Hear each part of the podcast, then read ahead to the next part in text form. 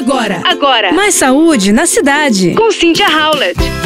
Essa semana eu li uma matéria, uma entrevista do médico Paulo Hoff, que é uma das grandes referências na oncologia, especialmente na área de câncer gastrointestinal. E nos últimos tempos, uma mudança no cenário tem chamado a atenção do Dr. Paulo Hoff, o impressionante aumento dos casos de câncer de colo, principalmente em pessoas mais jovens. Segundo o Dr. Paulo, entre os tumores com maiores taxas de complicações e mortalidade, o câncer de cólon perde apenas para o câncer de mama entre as mulheres e o de próstata entre os homens. E essa incidência vem, infelizmente, aumentando muito no Brasil. Aqui são quase 700 mil casos de câncer por ano, e é um número substancial.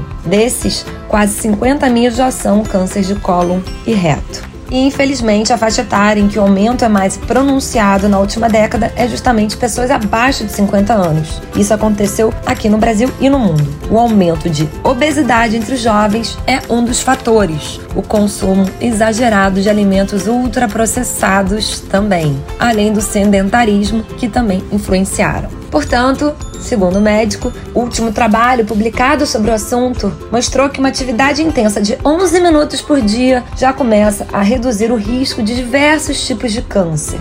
Também precisamos falar de uma dieta mais balanceada, com frutas, verduras e sem tantos alimentos ultraprocessados.